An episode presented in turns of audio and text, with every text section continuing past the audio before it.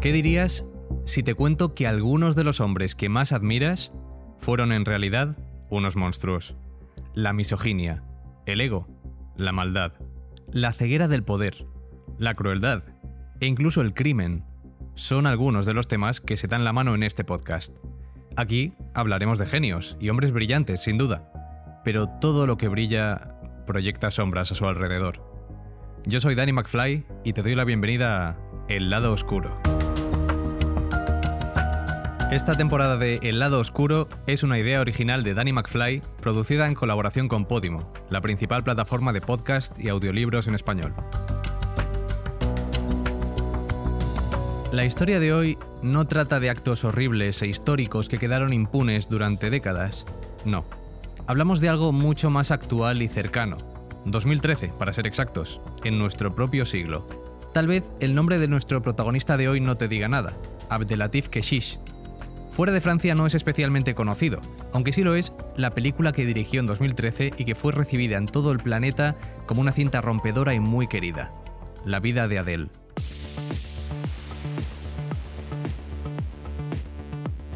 La vida de Adele, en caso de que no la conozcas, es una cinta francesa que narra el despertar sexual de una adolescente que acepta que le gustan las mujeres.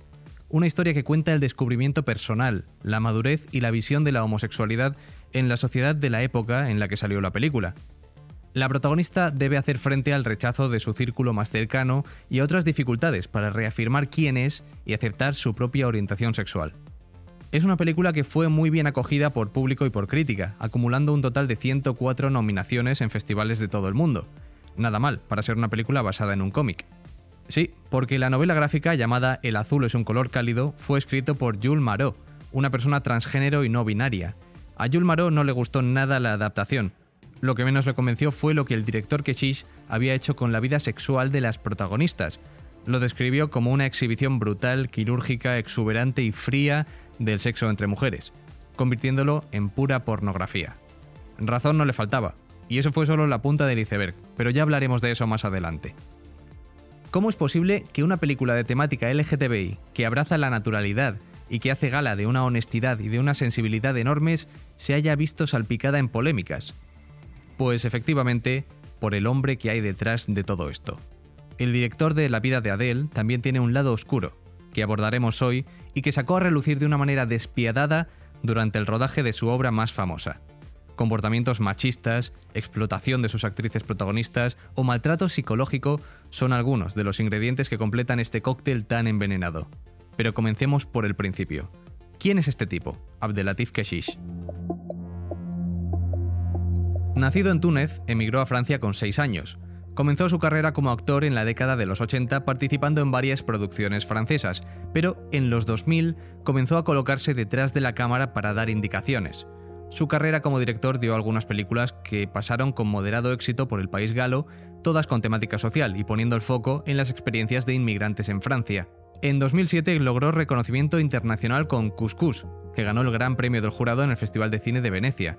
Esta película exploraba la vida de una familia tunecina inmigrante en Francia y sus luchas. Su siguiente obra importante fue Venus Negra en 2010. Vale, aquí vamos a detenernos que esto es importante. ¿Qué pasa con Venus Negra? Pues que cuenta la historia real de Sarah Bartman, una chica africana de 20 años que fue capturada y llevada a Europa en 1810, donde su amo expuso su cuerpo enjaulado al público de los espectáculos de fenómenos en Londres. La gente acudía en masa a verla por sus enormes nalgas y sus labios visiblemente agrandados. Todo esto en realidad era resultado de una enfermedad, llamada esteatopigia. La pobre chica vivió penurias, acabó sus días en Londres, donde fue obligada a prostituirse en contra de su voluntad y murió a los 25 años a causa de un severo problema de alcoholismo. ¿Qué pasa con esta película y por qué fue polémica? Pues, aunque es cierto que Keshish quiso mostrar este drama a través de su cine y al mismo tiempo concienciar sobre algo tan sensible como la dificultad de un individuo de integrarse en una sociedad que lo rechaza, sus métodos quizá no fueron los más adecuados expuso a su actriz frente a miles de espectadores, y aunque es cierto que todo fue consentido, al fin y al cabo, hace gala de este voyeurismo que tanto critica. La actriz aparece completamente desnuda y expuesta, y es cierto que hay una delgada línea entre criticar un abuso y hacer exactamente lo mismo. ¿Se puede combatir el morbo con el morbo? Pero esto no era más que un poco de contexto. Con esta información a nuestras espaldas, vamos a llegar al rodaje de La vida de Adele, en 2013. Keshish escogió a sus dos actrices principales para la vida de Adele, Lea Seydoux, de 27 años, y Adele Exarchopoulos, de 18. El rodaje duró 5 meses, el doble de lo previsto, y ya comenzó de manera extraña. Para empezar, buena parte de los planos de recurso de la actriz protagonista, Adele Exarchopoulos, se recogieron cuando ella estaba fuera del personaje, mientras hacía cosas como dormir, comer o viajar en un tren de camino al set. De hecho, se cogió gran parte de este metraje en el que la gente la llamaba por su nombre, Adele. Debido a esto se le cambió el nombre al personaje. De ser Clementine en la novela gráfica original, pasó a llamarse Adele. Todo esto de coger imágenes de ella cuando no estaba actuando puede ser algo raro. Pero bueno, suponemos que el director tenía su consentimiento. Lo verdaderamente peliagudo llegó después. Keshish estaba obsesionado con lograr transmitir realidad y naturalidad, y para ser justos con la verdad, en muchos momentos de la película lo consigue. Pero hubo mucha controversia con este estilo obsesivo y enfermizo de intentarlo. Hacía cientos de tomas de pequeñas escenas repitiendo una y otra vez para lograr el realismo deseado. Tanto que su estilo de dirección estaba al borde del abuso. Se rodaron más de 800 horas de metraje. Las dos actrices dijeron que Keshish las llevó al límite y que realmente estaban librando una batalla mental. Además, lo acusan de violento. Hay una escena en la que ambas se cruzan por la calle por primera vez y se miran. Dura tan solo 30 segundos, pero para conseguirla, Keshish ordenó repetirla más de 100 veces. Un centenar de tomas en las que todos iban perdiendo la paciencia cada vez más. En una de las tomas, cuando todo parecía perfecto, Lea Seydoux se rió un poco, lo cual desató la furia de Keshish. Se volvió completamente loco y tiró al suelo el pequeño monitor de la cámara destrozándolo en mil pedazos, gritando, Yo no puedo trabajar en estas condiciones. Sus rabietas y exigencias hicieron del rodaje una experiencia angustiosa para todos.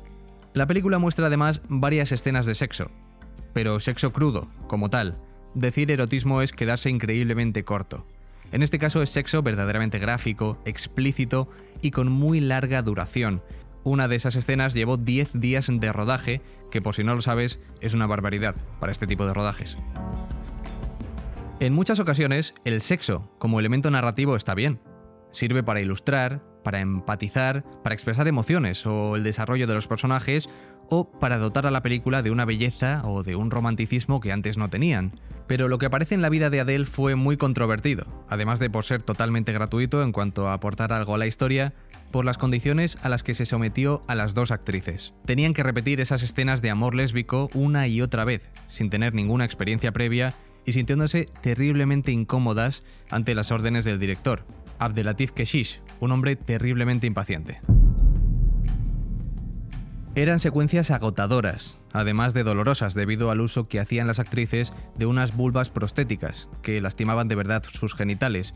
Además, se exponían a un nivel de intimidad enorme, y está claro que él no supo dirigirlas bien, porque ambas recuerdan estos momentos como una tortura. Para muchos es evidente aquí el uso del male gaze, o mirada masculina, un término de la teoría feminista que sirve para representar cuando en las artes la mujer es vista a través de una mirada lasciva, que las representa como objetos sexuales para el placer del espectador masculino y heterosexual. Aquí es donde entra al mismo tiempo la autora de la novela gráfica original, el azul es un color cálido, cuando lo escribió y durante el rodaje de la película, ella era Julie Marot, una mujer lesbiana, queer y feminista. Ahora es Jules Marot, persona transgénero, no binaria y de género fluido. El caso es que no le gustó nada lo que Keshish hizo con su obra, especialmente con estas escenas de sexo, a las que definió como quirúrgicas, demostrativas, burdas y que no muestran ningún deseo romántico.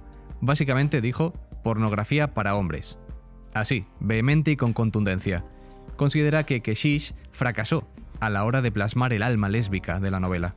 Además, aparentemente la autora estaba en contacto con el director. En un primer momento tuvieron varias charlas entusiastas y él le expresó su admiración a la hora de adaptar su libro, pero él dejó de responder a sus mensajes y de contestar a sus llamadas en cuanto le cedió los derechos. Otro dato es que parece que se olvidó de invitarla al Festival de Cannes, junto con el equipo de la película, y parece que también olvidó mencionarla en el discurso de aceptación del premio. Qué cabeza la suya, ¿no? Pero sigamos con las escenas de sexo. ¿Qué piensan las actrices protagonistas de todo esto? Pues Lea Sidhu no se anduvo con rodeos. Se refirió a Keshish como un sádico, sin paliativos. Se siente años después todavía terriblemente marcada por aquella experiencia. A veces, las escenas sexuales duraban cinco horas sin pausa. Ella dijo sentirse como una prostituta.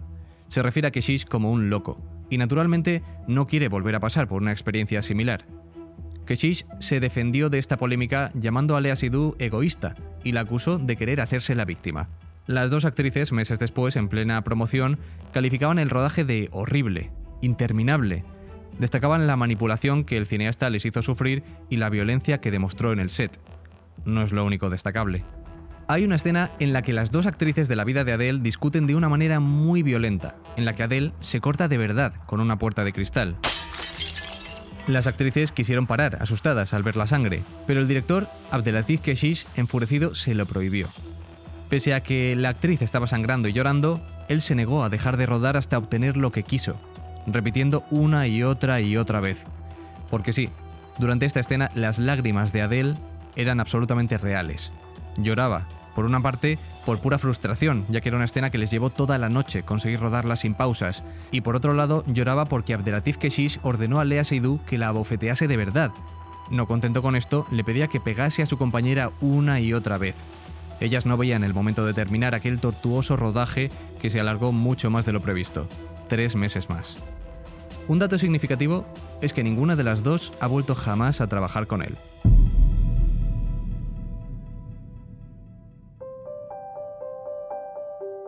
No fue lo único que empañó la trayectoria de la película. Se sucedieron más polémicas en torno a la figura de Abdelatif Keshish. Durante la presentación de la película en Cannes, se publicó un comunicado de prensa en el que los técnicos que trabajaron en la vida de Adele acusaron al director de comportamientos próximos al acoso laboral y de violar el código laboral. Siete trabajadores denunciaron este clima enrarecido del rodaje hasta el punto de que algunos técnicos incluso abandonaron la película, completamente incapaces de continuar.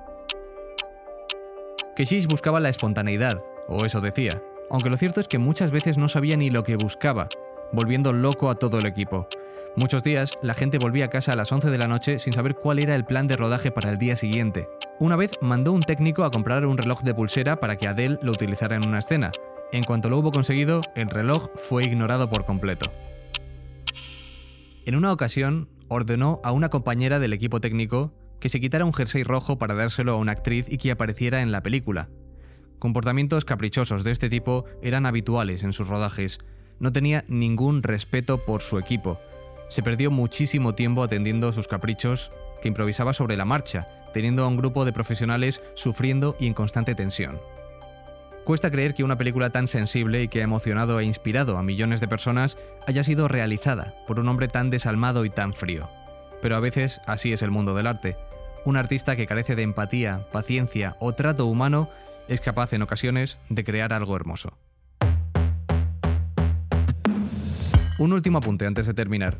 Tras la vida de Adele, Keshish realizó una película dividida en tres partes, Maktub, que fue un terrible fracaso comercial.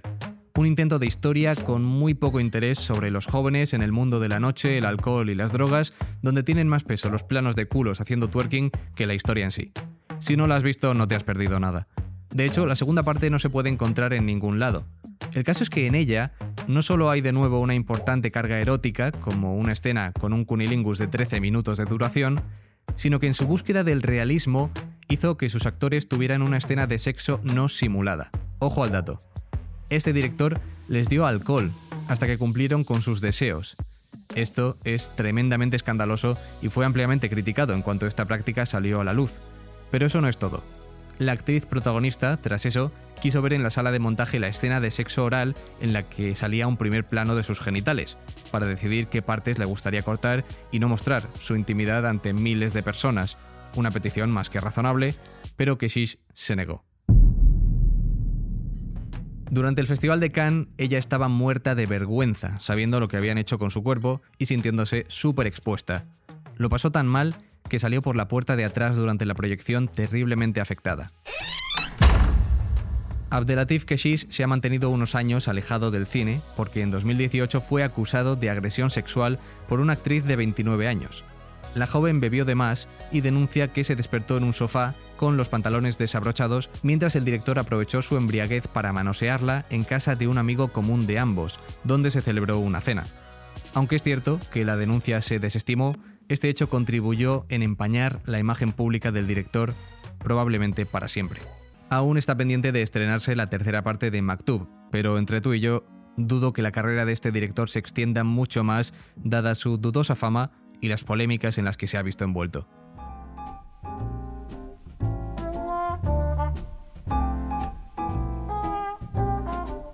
Hasta aquí llega el final de este episodio, uno en el que nos hemos adentrado en las perversiones y depravaciones más escandalosas de este director franco-tunecino. Nos vemos en el próximo programa desenmascarando a más lobos con piel de cordero que pululaban o que siguen haciéndolo en la industria del entretenimiento. No te pierdas el próximo episodio de El lado oscuro. Este podcast ha sido grabado en los estudios de Podimo en Madrid como parte de su Talent Hub. Guión Daniel Gallego. Jefe técnico Edu de Frutos. Dirección de fotografía Kike Kausek. Hasta pronto.